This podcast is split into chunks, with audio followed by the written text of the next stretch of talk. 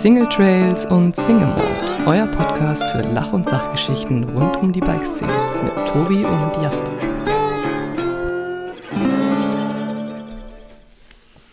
Herzlich willkommen zu einer neuen Folge Single Trails und Single Mold. Ich musste nicht weit reisen, um diesem Podcast-Partner Angesicht zu Angesicht gegenüber sitzen. Äh, wir wohnen nicht weit auseinander. Vor mir sitzt, ich darf vorstellen, ähm, Vertriebschef mittlerweile. Vertriebsleitung, ja, Vertriebschef kann man so sagen, ja. Vertriebsleitung äh, von Rotwild, Stefan Koch. Herzlich willkommen in diesem Podcast. Vielen Dank. Sehr cool, Jasper. Habe mich sehr gefreut, dass du auf mich zukommen willst gestern. Ich glaube, in den letzten zwei Podcast-Folgen haben wir viel darüber gesprochen, wie es um die Zukunft der Mountainbike-Branche, im Mountainbike-Markt aussieht, wie sich da die Tendenzen entwickeln nach Corona, nach diesem Boom, den wir jetzt hatten mit dem, mit dem Sport. Also die Home Trails sind ja absolut explodiert äh, an Nutzern über die, über die Corona-Zeit und dementsprechend wurden auch viele Räder verkauft. Im Moment sieht das ein bisschen anders aus, da werden wir drüber sprechen. Aber es gibt auch noch ein paar andere Themen, äh, wie zum Beispiel Vereinsarbeit. Möchte ich auch vielleicht kurz mit dir anschneiden. Sehr gerne. Ähm, und natürlich interessiert mich, ähm, wie man, also ich finde es immer super inspirierend, vielleicht für unsere Zuhörer auch da draußen, die einen Quereinstieg in die Mountainbike-Branche schaffen wollen oder sowas, ähm, wie man zu einem Vertriebsleiter bei Rotwild geworden ist. Was hast du studiert? Wie bist du zum Radfahren gekommen? Wie ging das los bei dir nach der Schule? Puh, äh, sehr alternativ würde ich sagen. Also das ist bei mir, ich glaube, das äh, kann jetzt keine Schule machen, glaube ich, den Weg, den ich eingeschlagen habe. Ähm, ich habe ursprünglich ganz was anderes gelernt. Ich habe äh, Kfz-Elektrik, äh, klassische Ausbildung gemacht. Gab es noch. In meinem Alter war das nur Kfz-Elektrik. Heute wäre es Mechatroniker, glaube ich. Ja, ja. Ähm, ist schon ein paar Jahre her, wenn es den Beruf schon gar nicht mehr gibt. Es gibt jetzt noch einen neuen Beruf in diesem Kfz-Mechatroniker. Das sind die Leute, die sich nur mit E-Autos auseinandersetzen. Die heißen auch nochmal anders, weiß ich aber nicht genau. ja, da bin ich mittlerweile auch raus. ähm, ja, le letztendlich ja, ich habe das Ganze nach der Schule gemacht, habe äh, den, den Job gemacht. Das war, ich habe immer ganz gerne irgendwie rumgeschaut, technisch affin. Das war dann irgendwie so das Ding. Aber eigentlich hatte ich einen anderen Fokus und der war bei mir eigentlich immer Sport. Der war bei mir äh, in der Phase meines Lebens äh, Skifahren. Ich, ich komme aus dem äh, Winter. Ähm, ja, ich wollte eigentlich immer irgendwo einen Teil in dem ganzen Skifahren. Ich wollte eigentlich erfolgreicher Sportler werden in dem ganzen Skisektor. Das war für mich immer der Fokus. Ich habe mit zwei Jahren angefangen, auf Ski zu stehen ging dann durch klassische Bewege, äh, Wege durch, bis hin zum ja, Rennsport, Skiverband und so weiter und so fort. Ähm, ja, das hat soweit eigentlich ganz gut alles funktioniert, kamen natürlich klassische Verletzungen in Cora mit dazu und irgendwie ja, ging es halt nie weiter. Und dann gehst du an den Punkt, okay, dann macht man halt mal eine Lehre, weil man will ja irgendwann mal seine Brötchen verdienen. Mhm. Ähm, ja, habe ich dann gemacht, aber das ja, habe ich auch durchzogen. Also was ich anfange, ziehe ich auch durch. Das war für mich immer so und das ist auch mega wichtig, aber ich wusste relativ schnell, das wird es nicht bleiben bei mir. Ich habe irgendwie schon eine andere Perspektive und dieses Skithema ist ja trotzdem im Kopf hängen geblieben. Ja. Ähm, habe dann mal so ähm, den Ausflug gemacht in die ganze Skicross-Thematik, kam damals gerade auf, kam Krass. von Amerika rüber, waren die Yos Games, äh, Eurosport, äh, war eigentlich mehr Party auf Ski als wie tatsächlich äh, Skifahren und, und, das hat ganz gut funktioniert. Der eine oder andere Sponsor kam dann auf mich zu und ja, so nahm das dann irgendwie seine Bahnen und dadurch bin ich dann, naja, bis ich knapp 30 war, bin ich eigentlich Skicross Weltcup gefahren. Also das Geil. waren dann auch so. Ich wusste das gar nicht, so richtig ja. cool, ja.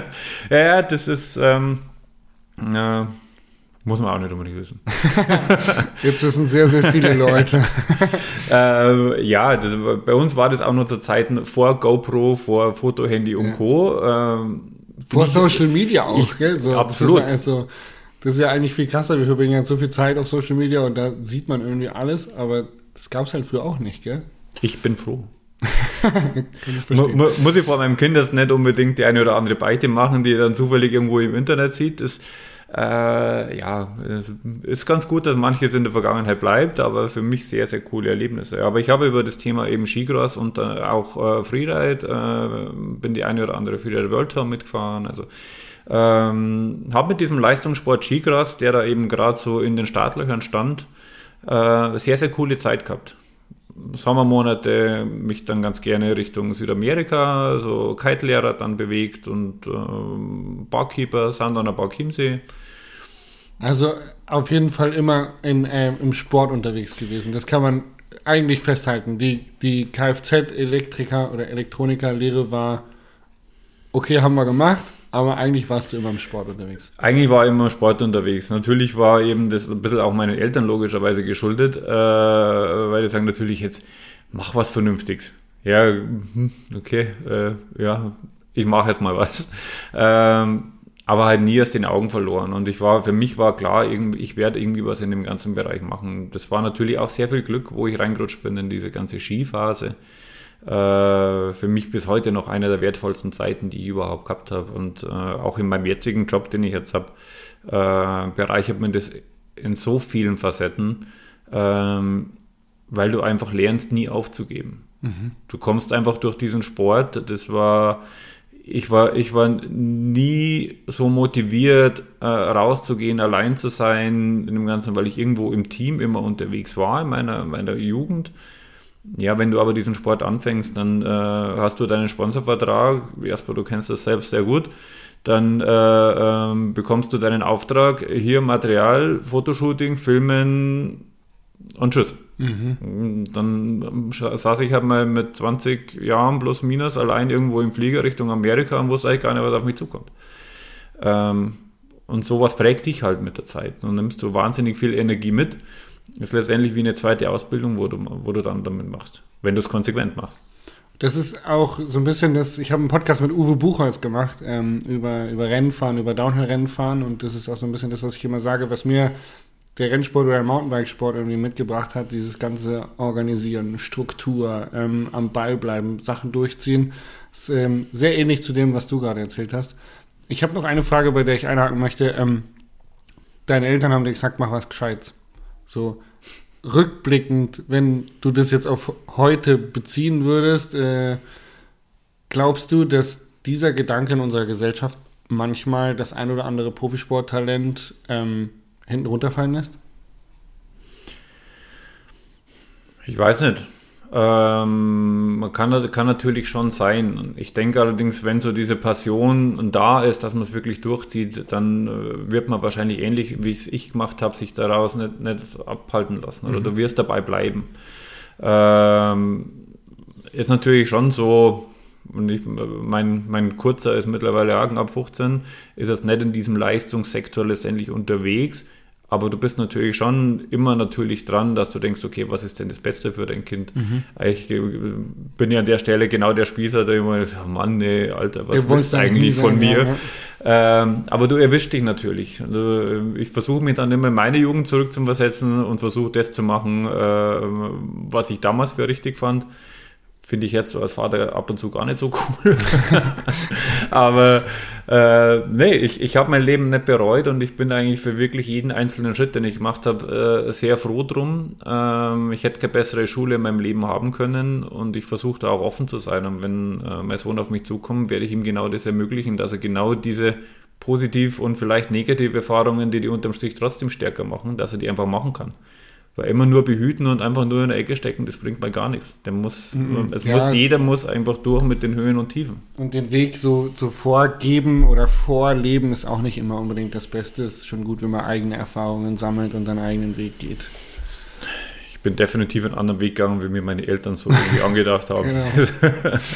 Das glaube ich. Ähm, 30, Skisport hat dich geprägt. Jetzt bist du aber nur noch auf dem Mountainbike. Also ich mal, im Sommer, im Winter gehst du auch deine Skitouren und äh, bist im Schnee unterwegs. Den haben wir ja im Moment leider nicht so viel. Aber ähm, wie bist du, wann kam der Switch?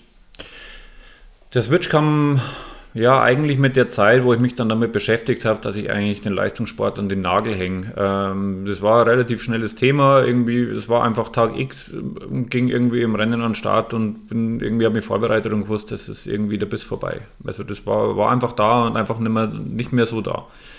Und wusste, ich muss irgendwie was ändern. Ich habe in der Zeit auch relativ viel ähm, gerade Marketing, Prototypen, Entwicklung für, für meine Skisponsor damals gemacht. Ähm, und dadurch habe ich schon sehr, sehr viel Erfahrung da reinbracht. Und ich wusste, ich will natürlich, jetzt habe ich so lange, jetzt habe ich es geschafft, mich in der Sportbranche einen Namen zu machen, also will ich auch in der Branche bleiben. Das ist eine große Familie, egal ob es damals der Winter war oder jetzt im Sommer. Und das habe ich immer geliebt, das war mir immer wichtig und liebe ich auch heute noch sehr. Mhm. Ähm, ich wusste aber in der Branche, wo ich als Teamfahrer unterwegs war, wollte ich eigentlich nicht arbeiten, weil du hast immer so ein Stück weit, äh, wie ich bin in den ganzen Meetings immer gemerkt habe, so, naja, das geht ja jetzt nur durch, weil du bist ja der Teamfahrer, du musst ja nicht hier drin arbeiten. Und auf dieses Gebettel permanent hatte ich einfach keinen Bock. Mhm. Und dann war es für mich, wie gesagt, klar, ich will in der Sportbranche bleiben, aber ich brauche eine, eine Parallelschiene, irgendwo was anderes. Und da eigentlich das Thema Surfen zum einen, aber auch Radfahren zum anderen für mich eine sehr große Rolle gespielt haben.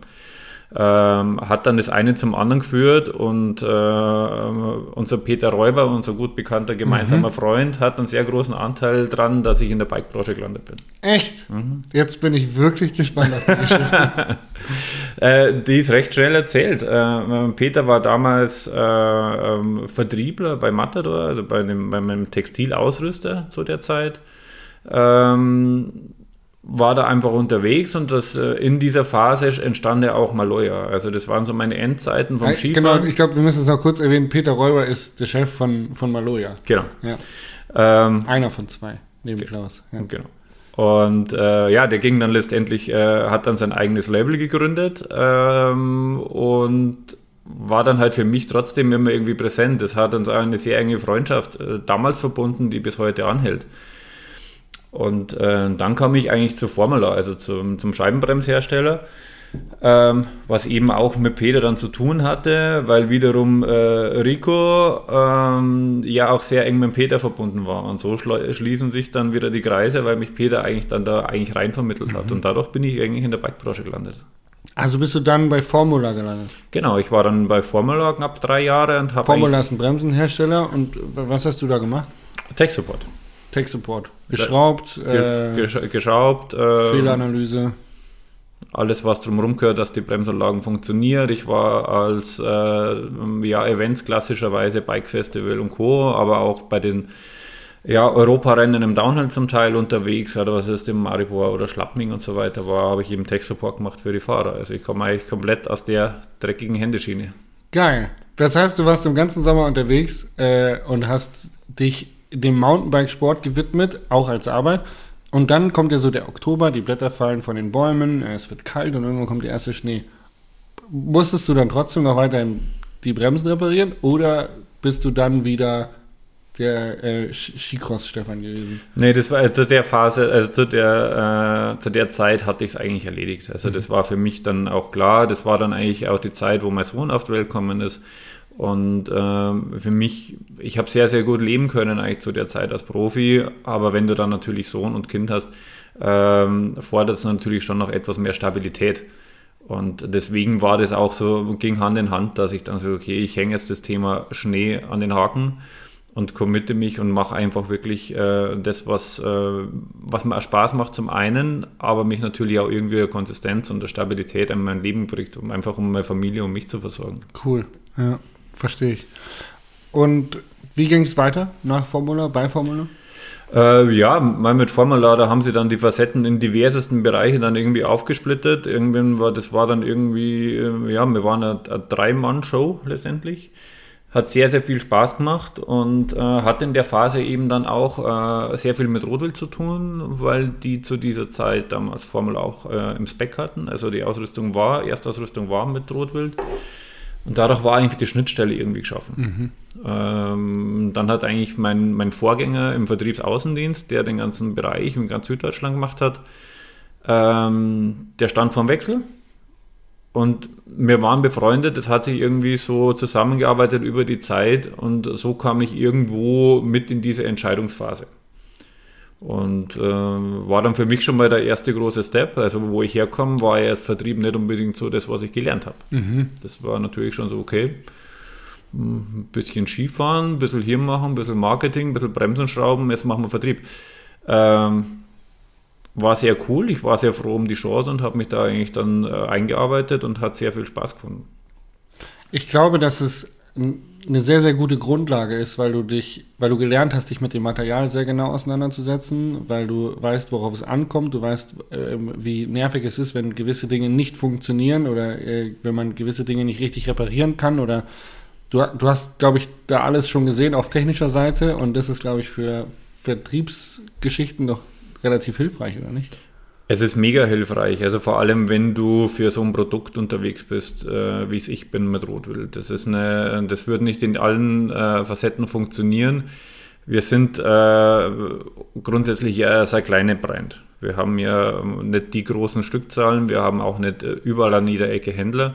Wir selektieren sehr stark und haben das Ganze sehr technisch aufgesetzt. Also gerade zusammen mit meinem äh, Kollegen und auch sehr guten Freund, mit, mit Danny, mit dem Danny Herz, wir haben da den gleichen Schuss. Also wir kommen beide aus dieser ganzen Schrauberfahrer-Ecke äh, raus und wissen es eben, wie du es richtig sagst, sehr gut, wie nervig es ist, wenn was nicht funktioniert. Mhm. Und unser, unsere Art zu verkaufen oder unsere, unsere Kunden, unsere, unsere Händler und auch Freunde, würde ich sagen, größtenteils zum Betreuen, das ist alles Vertrauensbasis, weil sie wissen, sie können, egal mit welchem Problem, jederzeit zu uns kommen. Und das ist eigentlich so die Basis dafür, warum das eigentlich so gut funktioniert. Ja, glaube ich. Sehr, sehr cool. Ähm, wie sieht dein Arbeitsalltag aus derzeit? Was macht man so als Vertriebsleiter? ja, also das Ganze hat sich jetzt, also ich bin jetzt seit elf Jahren, zwölf Jahren bald das war eigentlich bei Rotwild mit dabei, also auch schon sehr lange.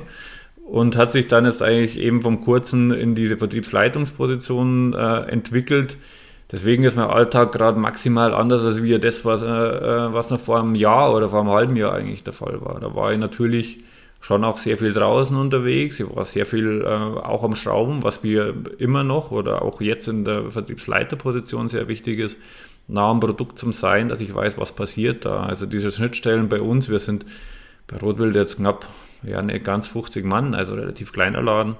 Äh, und du hast ja überall deine Finger mit drin. Mhm. Und äh, also ich habe auch, äh, bin auch recht weit in der ganzen Prototypengeschichte mit drin. Also ich bin vom, vom ersten weißen Papier mehr oder weniger mit eingebunden, was für neue Projekte das wir bringen. Ähm, auch wie das Ganze dann aussehen soll, bis zum fertigen Produkt eigentlich mit dabei. Und das hilft mir natürlich da rauszukommen. Das ist ja eigentlich auch aber genau der Wunsch, oder wie es eigentlich laufen soll, dass man im Prinzip ähm, die die Wünsche, die ihr da draußen von den Händlern einsammelt, irgendwie in, in, die Produktentwicklung mit einbauen könnt, oder? Also diese Verknüpfung zwischen Vertrieb, Marketing und Produktentwicklung ist doch enorm wichtig. Das ist, es ist mega wichtig. Also das ist für uns äh, ähm, eins der, der wichtigsten Themen. Also das Ganze basiert so ein bisschen auf drei unterschiedlichen Inputs, sage ich jetzt mal, wie das Produkt zustande kommt. Äh, wir haben äh, mit dem Lord Schäffer einen, einen Mann im Team, der ist natürlich super kreativ äh, sehr, sehr viele Ideen, sehr crazy Ideen.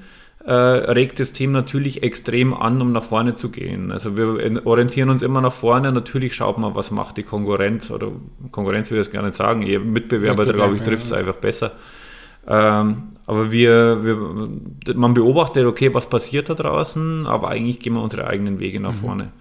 Äh, wie gesagt, der Lutz ist einer, der hat sehr, sehr viele Ideen, äh, rennt, sagen wir mal, gerne mal so fünf Jahre vor, der, äh, vor dem Ist eigentlich weg, was mega ist, weil dadurch hat man wirklich sehr coolen Input.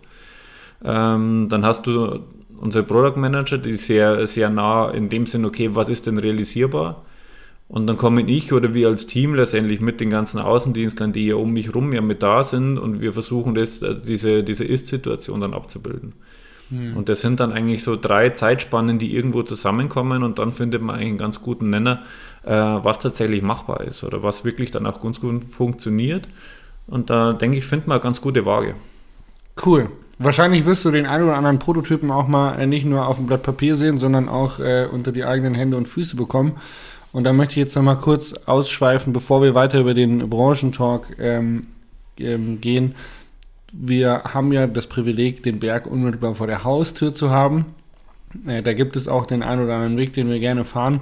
Und in deiner Freizeit engagierst du dich ähm, zusammen mit Christoph Bayer, der auch schon hier im Podcast äh, eine Folge mit mir gemacht hat, ähm, für den Verein. Was genau macht ihr da? Wie viel Arbeit geht da drauf und wie läuft die ganze Sache? Ja, das ist, äh, wie glaube ich, viele kennen, nicht immer der einfachste Weg. Das zieht sich jetzt auch schon gut zweieinhalb, drei Jahre wieder mit in die Zeit. Ähm, ja, das ist wie überall entstanden. Gibt es natürlich erstmal illegale Trails, dann kam die Corona-Zeit. Die Frequenz ging natürlich unfassbar nach oben, vor allem in der Phase, wo die ganzen Bikeparks geschlossen waren. Ähm, hat sich sehr etabliert und die Stärke ist natürlich dann irgendwo da, dass man sagt, okay, wir wollen jetzt hier mehr machen. Mehr machen geht aber gar nicht darum, dass man sagt, ich will zwangsläufig jetzt mehr Leute auf den Berg holen, sondern es geht eher darum, dass man eine gewisse Schnittstelle schafft, weil letztendlich haben Wanderer genauso das Recht, draußen unterwegs zu sein wie die Radfahrer. Ich denke, wir haben grundsätzlich alle Platz genug und man muss einfach auf ein Miteinander plädieren und man muss jedem irgendwo seinen Raum und seine, seinen, seinen Platz lassen. So kann es, denke ich, ganz gut funktionieren und da müssen aber auch manche Sachen einfach geschaffen werden, um vernünftig zu lenken. Damit gingen wir mit einer Interessensgemeinschaft vor ähm, ja, zweieinhalb, drei Jahren eigentlich an die Gemeinde. Das Ohr war da sehr schnell offen und äh, ja, das ist äh, oftmals zäh, weil man halt einfach wirklich durch viele Mühlen muss. Mhm. Aber grundsätzlich ist das Commitment eigentlich schon sehr groß. Also wir sind da auch sehr zuversichtlich, haben erst einen äh, Verein gegründet mit dem Geländeradsportverein Aschau. Ähm, entwickelt sich langsam, stetig, aber ich denke, da ist auch wirklich, die Zeit muss man sich einfach geben, um da irgendwie dann auch ein vernünftiges Resultat rauszunehmen. Also da muss man einfach dabei bleiben und versuchen, das dann eigentlich mit Ruhe und Geduld dann irgendwie durchzuziehen und äh, gerade mit Christoph, der macht da extrem coole Arbeit, also gerade was Präsentationen und so weiter betrifft. Das ist, denke ich mal, mit unter das Wichtigste, dass du eigentlich gerade äh, Gemeinderäten, der Gemeinde, den ganzen Bürgern in der Region oder eben auch den Wanderern ähm, mal mitgibst, um was geht es uns denn eigentlich? Weil die haben jetzt in der Regel nicht unbedingt das Verständnis dafür oder den Blickwinkel, wie wir ihn haben. Mhm. Und da geht es halt einfach um diese, um diese Darstellung, um unseren Sport einfach zu erklären und näher zu bringen. Und da sieht man mal, so schlecht sind die Radfahrer gar nicht. Mhm. Und Befürchte, Befürchtungen und Ängste so ein bisschen abzuholen und aufzulösen, oder? Ja, das äh, ist natürlich ein sehr wichtiges Thema, dass man halt so ein bisschen aufklärt, so nicht jeder, der da draußen unterwegs ist, gleichzeitig ein Raudi. Die schwarzen Schafe haben auf beiden Seiten. Also das gibt es bei uns Radfahrer, klar, das kann man nicht wegdiskutieren, gibt es aber genauso auf, den, auf der Seite von dem Wanderer da, da, ist auch nicht die nach Etikette unterwegs. Also das ist natürlich schon auch immer kritisch und da muss er eigentlich an beiden Seiten appelliert werden. Genau. Spannend. Äh, was war so die schlimmste oder die, die schwierigste Hürde ähm, in, in dieser Kommunikation, was Gemeinde und Mountainbiker angeht? Ist es dann eher so der Naturschutz, der da irgendwo streikt oder ist es dann irgendwie, was wir ja in Bayern haben, ist ja ganz viel Privateigentum, ähm, hier und da Grenze, dann will der eine Eigentümer das nicht, dass da drüber gefahren wird. Was sind da so die, die Knackpunkte hier bei euch? Ich glaube, das Paket ist es unterm Strich. Also das ist, äh, es ist ja auch sehr gut, so dass es diese Regularien gibt. Äh, Natur gehört geschützt, definitiv. Äh, es hat alles seine Rechtfertigung, äh, ob das, ja, egal was es ist da draußen. Äh, da braucht es auch diese Regularien. Ich will nicht wissen, was passieren würde, wenn es diese nicht gäbe. Mhm. Ja. Ähm, die Hürden letztendlich dann zu überwinden, ist allerdings dann schon oftmals sehr, sehr zeit- und nervenraubend. Also das ähm, man möchte es eigentlich nicht denken, diesen Sport gibt es ja mittlerweile doch schon ein paar Jahre. Ähm, aber diese Hürden und diese Erklärungen, wie wir unseren Sport und das, was wir da draußen lieben, in der Natur zu sein, uns einfach zu bewegen, wie man das dann tatsächlich jedem sehr, sehr nah bringen muss und versuchen, das zu vermitteln, was unsere Ambition ist da draußen, äh, hätte ich eigentlich nicht gedacht. Also ich ging da echt so ein bisschen in dem Gedanken rein, damals vor zweieinhalb Jahren, ähm, dass das Verständnis oder dass das schon klar ist oder jedem so ein bisschen greifbar ist, was unsere Bewegung ist, um da rauszugehen. Aber das ist definitiv nicht der Fall. Ach krass. Also die Leute denken immer noch, dass wir einfach nur das machen für den Adrenalinkick. Ja, das ist, das ist äh, jeder, der einen Helm hat, ist sowieso, ne? ja, absolut. Also das ist, äh, also Fullface, das ist, sind sowieso äh, suizidgefährdete äh, Amokläufer. Also jetzt mal ganz überspitzt ja, formuliert, ja. aber Ja, ich verstehe es. Ja, krass. Also äh, ja, wir, wir leisten ähm, stetig Beiträge dafür, dass es hoffentlich nicht so ist. Äh, die Halbschale setzt sich durch. es geht voran. Ähm, back to business. Back zum Vertriebsleiter, der die Prototypen jetzt dann auch hoffentlich bald auf seinem äh, legalen eigenen Home Trail testen darf.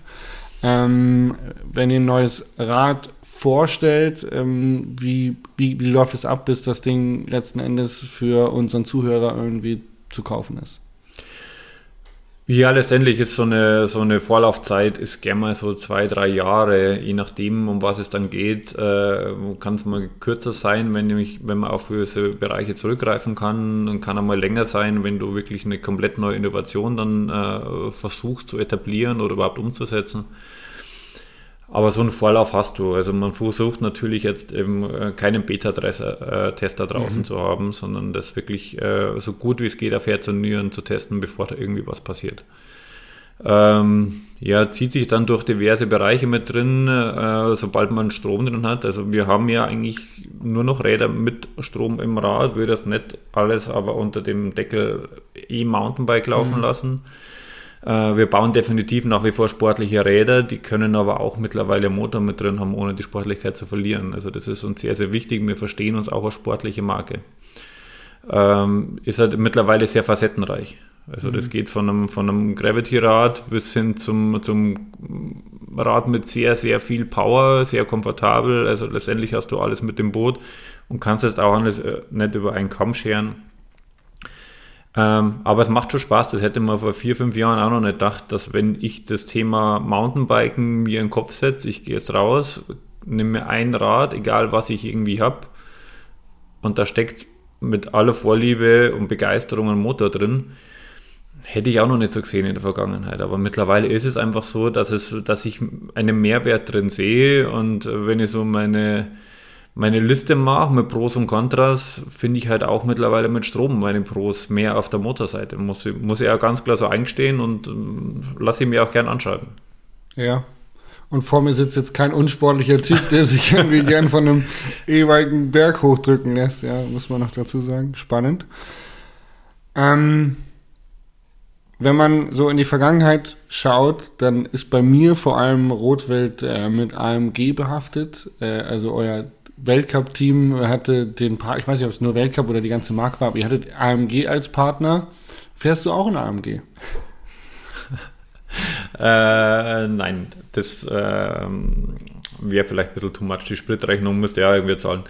äh, äh, ja, AMG war ein sehr, sehr spannendes Thema. Ähm, das war eigentlich ähm, jetzt weniger, also natürlich war es zum einen irgendwo ein Supporter oder auch natürlich ein, ein Sponsoring oder Teampartner zusammen mit unserem äh, ja, Gravity, als aber auch Cross-Country-Team. Also wir hatten da äh, meistens so zwei, drei, vier Teamfahrer drumherum, die dann eben auch mit AMG supported waren und sich dann entsprechend auch eingesetzt haben.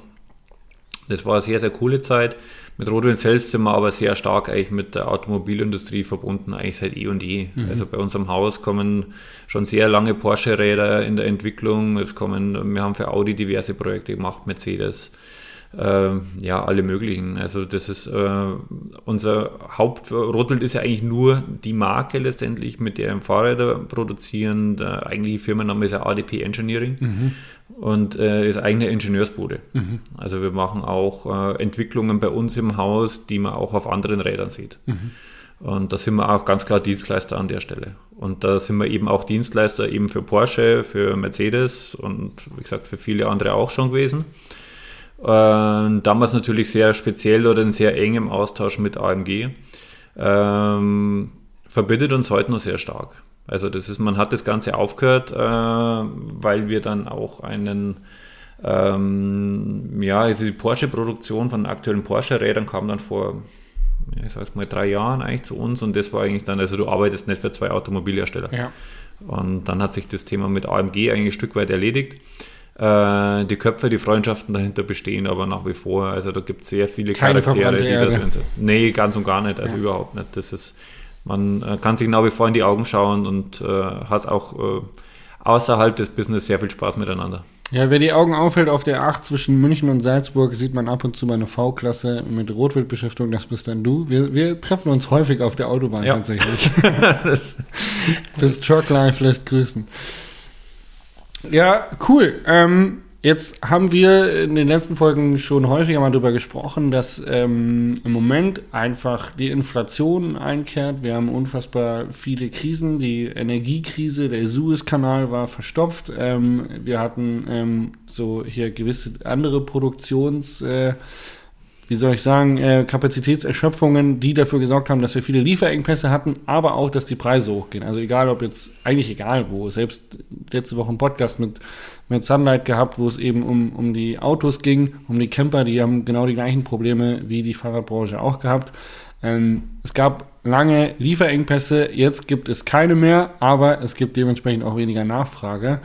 Ähm, die Preise sind dennoch hoch wie kritisch siehst du derzeit die Situation des Bike-Marktes? Stehen wir vor einer Riesenrezension oder ist das so, nö, okay, wir gehen jetzt mal zurück auf normal? Das, äh, das pauschal zum Beantworten ist tatsächlich relativ schwierig. Ähm, so eins vorweg, ich, äh, weil du gerade sagst, jetzt, äh, diese Lieferengpässe haben wir nicht mehr, das äh, würde ich jetzt gar nicht so unterschreiben. In vielen Bereichen haben wir sie tatsächlich nicht mehr. Es gibt aber dennoch einige Sachen, da ist es nach wie vor ein riesengroßes Thema, äh, überhaupt diese Beschaffung zu realisieren. Mhm. Also das, äh, wir, wir, reden mittlerweile ja von einem sehr großen äh, E-Bike oder motorisierten Anteil. Und gerade was jetzt so diese Halbleiter oder was eben die ganze Akku-Thematiken betrifft, ist alles auch noch nicht hundertprozentig in trockenen Tüchern. Also das sind natürlich auch äh, gerade durch die E-Mobilität im Autobereich ist natürlich da ein sehr, sehr hoher Bedarf da und ähm, da ist der, der Output ist da eigentlich mehr als wie das, was reinkommt. Also du kriegst jetzt äh, nicht unbedingt zwangsläufig diese Zellen, die du jetzt brauchst in dieser Zeit. Also da ist schon auch ein Engpass nach wie vor an manchen Stellen da. Ähm, ja, im Generellen ist es natürlich schon sehr spannend. Also war natürlich eine extreme Euphorie in den letzten Jahren, vielleicht ein bisschen, ziemlich sicher sogar sehr überhyped wir sind für uns, ich kann das hauptsächlich eigentlich für uns sprechen, eigentlich sehr am Boden geblieben. Also wir sind ein sehr kleiner Laden. Also das ist, wir sind jetzt gerade mal, sage mal, in, äh, ja, in, in, fünfstelligen Einheiten, wo wir unsere, in tiefen fünfstelligen Einheiten, was wir produzieren generell. Ähm, das sind jetzt manchmal diese Klassiker, die man draußen drumherum sieht, sind natürlich in ganz anderen Stückzahlen mhm. unterwegs, sind vielfach. Wir würden uns eher als Manufaktur sehen, als als klassischer Massenhersteller. Masse ist für uns nicht das Thema. Also Qualität ist für uns ganz klar eigentlich der, äh, das Hauptthema, das wir eigentlich spielen äh, wollen und müssen. Äh, deswegen auch unser kleines Team, dass wir einfach kurze Wege haben. Wir können miteinander sprechen. Wir können einfach im kompletten schnellen Austausch einfach auch Sachen lösen ähm, trifft uns natürlich jetzt die Situation auch, ganz klar, das geht nicht an, an jedem vorbei und mit Rotwild äh, stehen wir nach wie vor auf einer recht guten Position, aber letztendlich geht es da auch, äh, wenn du in einer guten Position stehst, nur so gut, wie es deinem Händler geht. Mhm. Und wenn der mit ein, zwei, drei äh, anderen Zulieferern Probleme hat, dann sitzt du mit dem im gleichen Boot. Mhm. Das kann in die positive, erst aktuell oftmals in die negative Richtung ausgehen. Mhm. Also wir versuchen einfach bestmöglicher fairer Partner zu sein, flexibel alles nur irgendwie möglich und damit eigentlich immer gute partnerschaftliche Lösungen und sehen das eigentlich mittel- und langfristig. Das ist für uns eigentlich immer das Ziel. Also kurzfristige Sachen ist für uns nicht unser Ding. Also was wir anfassen oder anpacken, das muss immer ein langes Ziel haben. Ähm, jetzt ganz direkt und indiskret gefragt, die Preisentwicklung in der Fahrradbranche ist in meinen Augen enorm. Also was du mittlerweile für ein für ein nicht motorisiertes Mountainbike bezahlst ähm, oder aber auch was dann ein Premium äh, motorisiertes Mountainbike um die Ecke an Preis abruft, ist ja, also wenn ich in einen Motorradladen gehe, komme ich da günstiger weg. Ähm, das hat sich ziemlich krass entwickelt. Glaubst du, das normalisiert sich wieder, weil die Nachfrage zurückgeht und ähm, man es einfach auf lange Sicht nicht durchsetzen kann? Ich denke, es kommt darauf an, in welche Bereiche dass man sich bewegt. Ähm, gehe ich in, in, sagen wir mal, in, äh, in eine Produktwelt rein, die den Zweck erfüllt, äh, denke ich schon, dass sich es normalisiert und dass, äh, dass sich die Preise da eigentlich schon anpassen werden. In, in einem Premium-Segment, wo auch die Ansprüche entsprechend groß sind, äh, wird es mehr oder weniger in so einer Ecke bleiben, wo wir aktuell sind. Mhm. Also das der Aufwand ist halt sehr, sehr hoch an Manpower. Also wenn ich jetzt auf so einen Rahmen, auf so einen Carbon-Rahmen gehe, wie wir ihn aktuell produzieren, Das sind, sind Rahmen, äh, die sind alle handgemacht. Äh, da ist jeder einzelne Rahmen ist äh, wirklich äh, ein Mensch klebt die Dinge zusammen. Da ist nicht viel Industrie drin. Äh, natürlich hast du deine Toolings, deine Verfahren, aber du hast pro Rahmen sind es an die 11, 1200 Carbon-Schnipsel, die per Hand ineinander gelegt werden. Du hast deine Produktionszeit pro Rahmen äh, von 63 Stunden Handarbeit. Das sind halt einfach so Sachen, die halt einfach zusammenkommen, was natürlich äh, das eine so, so, nachhaltig wie nur möglich macht. Mein Carbonrahmen E-Bike ist immer nachhaltig ein äh, schwieriges Thema grundsätzlich. Mhm. Für uns wird dann insofern ein Schuh draus, wenn wir sagen, okay, das ist aber auch ein Produkt, wo vielleicht auch mal das Auto gern stehen gelassen wird. Mhm. Äh, und dann wird es für mich wieder ein Stück weit eigentlich besser. Ich sage, okay, ich, ich kann dann einen Fahrer, einen Radfahrer, einen Mensch auf dieses Produkt setzen. Der bewegt sich an der frischen Luft, dem geht es damit besser, der kommt, der nutzt das Ding auch zum Pendeln, weil er nicht so ausgepowert ankommt und verbringt dann auch noch die Freizeit auf dem Ding drauf. Dann habe ich irgendwo schon wieder den, den Mehrwert dann da drin. Aber letztendlich, um diese Entwicklung, um diesen Fahrspaß zu vermitteln, dass du das auch machst, musst du natürlich auch sehr, sehr viel Innovation und Zeit und Geld und Entwicklung reinsetzen, dass du halt irgendwie zu so einem Produkt kommst. Und das ist das, was unterm Strich dann einfach äh, die Preise definiert. Das ist einfach Manpower, das viel ausmacht in dem Ganzen. Ähm, viele Leute können sich ja glücklicherweise einen Rad leisten, was in einem, in einem höherpreisigen Segment ist, aufgrund von Jobrad und Bike-Leasing, ähm, was ja eine super Möglichkeit ist. Ähm, Gerade zu Corona haben dann vielleicht viele mit dem Sport angefangen, die jetzt vielleicht so gar nicht mehr so richtig aktiv dabei sind, überlegen, das Rad wieder abzugeben oder vielleicht ähm, auch gemerkt haben, dass der Sport nichts für sie ist, weil jetzt kann man wieder dem normalen Sachen nachgehen, wie ein langweiliges Fitnessstudio oder ähnliches. ähm, Glaubst du, dass der, der Radsport an und für sich da jetzt, ich glaube, ein Rückgang wird er auf gar keinen Fall erleiden, aber dass diese Kurve an Neuzugängen abnimmt und dass vielleicht auch der Kauf von Neufahrrädern ein bisschen zurückgeht? In der Masse ja. Mhm. Ähm, ich denke, dass wir, also unser Referenzraum muss eigentlich 2019 sein. Das ist alles, was die letzten zwei Jahre passiert ist, das ist abnormal und das ist, aber das kannst du einrahmen und an die Wand nageln, aber das war es dann auch schon. Äh, ich denke aber, dass auch in dieser Phase äh, ähm, zum einen viele wirklich dann gesagt haben, ja, das Fahrradfahren ist eigentlich gar nicht so uncool sich das, das Ganze dann auch mhm. äh, wirklich für Pendeln und für den Alltag dann ein Stück weit wieder, wieder rangezogen haben, gerade auch was Urbanmobilität betrifft. Ähm, sind sehr große Schlagworte, die natürlich mit reinkommen. Es wird mit Sicherheit einige geben, die äh, sagen, okay, dann lasse ich es wieder sein.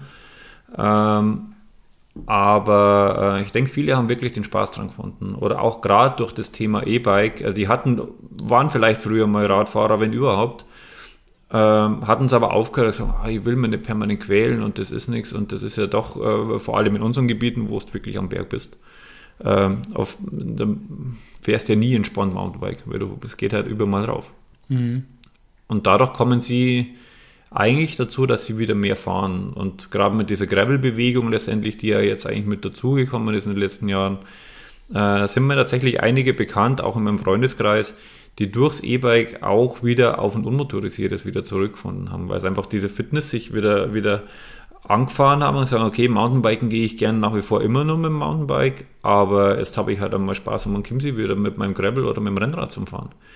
Und da hat jetzt eigentlich so die komplette Branche, äh, denke ich mal, hat schon mehr gewinnen. Also wir werden vermutlich, das ist meine persönliche Einschätzung, über im Jahr 2019 dann irgendwo rauskommen.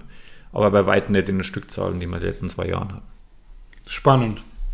Du hast vorhin gesagt, dass fast alle eure Bikes äh, motorisiert sind und dass ja der, der sportliche Charakter beim, bei einem E-Bike nicht verloren geht, sondern eigentlich eher noch ja, in anderen Richtungen oder anderen Gebieten vielleicht sogar noch verstärkt wird. Ähm, Wäre es für dich persönlich ein Wunsch, ein E-Bike zu haben, was schneller als 25 fährt? Für mich persönlich tatsächlich nicht. Ähm, ich persönlich mm, bewege mich gern auf Distanz und da bewege ich mich eigentlich unmotorisiert mit Gravel und Co. Mhm. Ähm, wenn ich mir mein Mountainbike nehme, bewege ich mich am Berg. Und da habe ich kein Problem, weil da fahre ich eigentlich nicht. Also bergauf fahre ich nicht über 25. Mir geht es egal, welches E-Bike ich jetzt gerade nimm oder welches Fahrrad ich gerade nimm. mir geht es in der Regel nicht mehr darum, schnellstmöglich am Berg zu sein. Vor allem mit Motorunterstützung ist der, der, Zeitfaktor für mich keine, spielt keine Rolle. Ähm, deswegen ist das für mich eigentlich keine Option. Also Distanzen fahren, zufahren oder was muss ich nicht. Ähm, ich verstehe natürlich schon welche, die auf Distanz oder weiter im Land wohnen und dann zum Berg fahren, die sagen, ja, ich hätte sie schon ein bisschen schneller. Ähm, da habe ich aber ein Stück weit immer so eine Gegenbewegung. Also gerade wenn man bei uns ist und man Chiemsee fährt, äh, ich weiß nicht, wie oft das mir schon so ging, dass mir dann äh, irgend, irgendein Touri, sage ich jetzt mal ganz bös formuliert, der eigentlich überhaupt keine Ahnung hat vom Fahrradfahren, leiht sich irgendwie ein E-Bike äh, im nächsten Verleih aus und fährt damit dann äh, um den See. Ohne jegliche Kontrolle, hat überhaupt keine Ahnung davon, was er macht. Ähm, da ist 25 km/h an der Stelle schon zu viel. Das ist dann schon recht schnell, ja. Bin ich bei dir. Ich habe so ein Cargo-Bike, mit dem ich zum Einkaufen fahre oder jetzt auch hierher gefahren bin. Ähm, das ist motorisiert und fährt 25. Das würde ich mir, also da wäre so mein persönlicher Wunsch wäre 35. Das ist so, wo ich sage, okay, cool, so ein Ticken schneller auf der Straße würde ich cool finden, äh, gerade irgendwie zum Einkaufen zu fahren. Aber ähm, ich finde, so alles, was dann da drüber geht, ist mir dann auch zu schnell irgendwie ähm, im Straßenverkehr, wenn du überlegst, Bremswege, keine Ahnung, und es ist ja dann für jeden zugänglich. Also wenn es für jeden zugänglich wäre, dann kommt eben, wie du gesagt hast, die Gefahr wieder mit rein. Ich glaube, an der Stelle wäre man relativ schnell dann wieder in einem Bereich, wo man um Führerschein und Co. sprechen mhm. und eigentlich bin ich nicht unbedingt der Fan davon. Ich würde jetzt ungern an meinem Fahrrad ein Nummernschild mhm. haben oder, mhm. oder irgendeine andere Verpflichtung dran haben. Ja. Sehr verständlich, sehr verständlich. Ähm, wo siehst du die Zukunft, wenn wir auf Mountainbikes gehen? Glaubst du, dass ähm, so nicht motorisierte Bikes, dass das irgendwann eine Rarität wird? Also ich sehe es so ein bisschen bei 650B. Ich fahre gerne 650B. Ähm, es ist aber definitiv auf dem aussterbenden Ast, würde ich sagen. ähm, ersetzt durch das Mullet äh, oder ja, mein 29er 650B hatten eine Koexistenz, ja, die beiden Laufradgrößen jetzt äh, durch Mullet, was ja eigentlich damals der Joe Kleber von Leitl schon vor Ewigkeiten erfunden hat, was ja auch gut funktioniert, was sich jetzt dann nach vielen, vielen Jahren erst durchsetzt. Aber es ersetzt definitiv so das 650B Bike, so dass man da vorne auch einen 27,5 Zoll Laufrad hat. Wenn man das jetzt aus, auf das E-Bike bezieht, glaubst du, dass ähm, irgendwann die ganzen Trailbikes und die ganzen Enduro-Bikes alles Light Enduro Bike, also Light E Enduro Bikes werden oder so? Ähm, nein, denke ich nicht. Also ich denke, dass die Masse sich darin bewegen wird, weil die Räder in dem Bereich immer besser werden. Ähm, wie gesagt, ich persönlich äh, würde mich ganz klar in diese Ecke reinsetzen. Also ich fahre immer noch super gerne Enduro-Rennen, äh, gerade so Langzeitgeschichten, weil die mir einfach wahnsinnig viel Spaß machen, mehr aus dem Travel-Aspekt. Ähm, und ich muss aber für mich ganz klar sagen, das Motorisierte hat für mich äh, wesentlich mehr Benefit, wie Anfang schon gesagt. Ähm, ich gehe aber davon aus, dass es zwei Kategorien gibt, die immer ihren Platz in dem ganzen mhm. Fahrradsektor haben werden. Das sehe ich in diesem ganzen, ich sage mal, Cross-Country-Sektor, genauso wie im Enduro-Sektor. Da, äh, da, wird aktuell, äh, Downhill natürlich nur dazu, ähm, da wird Rennsport betrieben, denn es wird immer äh, Anhänger geben, es wird diesen Sport, denke ich, in meinen Augen immer geben. Und da wird es immer auch einen Core-Markt geben, der sich genau mit diesen Rädern bewegen werden. Das ist äh, definitiv so. Es wird aber, denke ich mal, eher wirklich auf diese Rennsport-Schiene äh, fast mehr oder weniger runtergebrochen werden. Und das, was so dazwischen in diese ganzen Freizeitsektor äh, bewegt, da wird, denke ich, sehr viel mit Strom laufen in den nächsten Jahren. Mhm. Also mit diesen Konzepten, die heute schon da sind, in der nächsten Zeit noch kommen werden. Also da ist viel Bewegung drin, es gibt viele Optionen, es macht wahnsinnig viel Spaß aktuell. Ähm, ich denke, dass sich da eigentlich die, die, die großen Volumen auf, äh, mit Strom bewegen werden. Spannend. Spannend. Schöne Zukunftsaussicht von Stefan Koch. Ich habe keine weiteren Fragen mehr, euer Ehren. Wenn du noch irgendwas loswerden möchtest für diesen Podcast, dann ähm, würde ich sagen, das letzte Wort gehört dir. Puh, le letzte Worte. Letzte Worte sind immer so ein bisschen schwierig, weil eigentlich ist das ja immer so ein laufender Prozess. Also man will ja nicht aufhören, man will ja einfach immer weitergehen. Und ich glaube, das ist tatsächlich vielleicht das letzte Wort für diese Geschichte. Äh, also egal, was wir machen, es wird nicht aufhören. Wir gehen immer weiter und wir wollen auch nicht stehen bleiben. Das stimmt. Ähm, kann ich für mich persönlich einfach, einfach nur bestätigen. Cool. Vielen lieben Dank für diese nette Folge. Es hat mir unfassbar viel Spaß gemacht. Wir gehen jetzt noch und haben Essen, glaube ich. Oder essen auf jeden Fall was. Äh, definitiv. Äh, Biergarten ist vielleicht ein bisschen Frischheit, aber ähm, ja, wir werden was hin. Vielen lieben Dank für diese Folge. Danke fürs Zuhören und äh, bis zur nächsten Folge. Ciao, ciao, tschüss.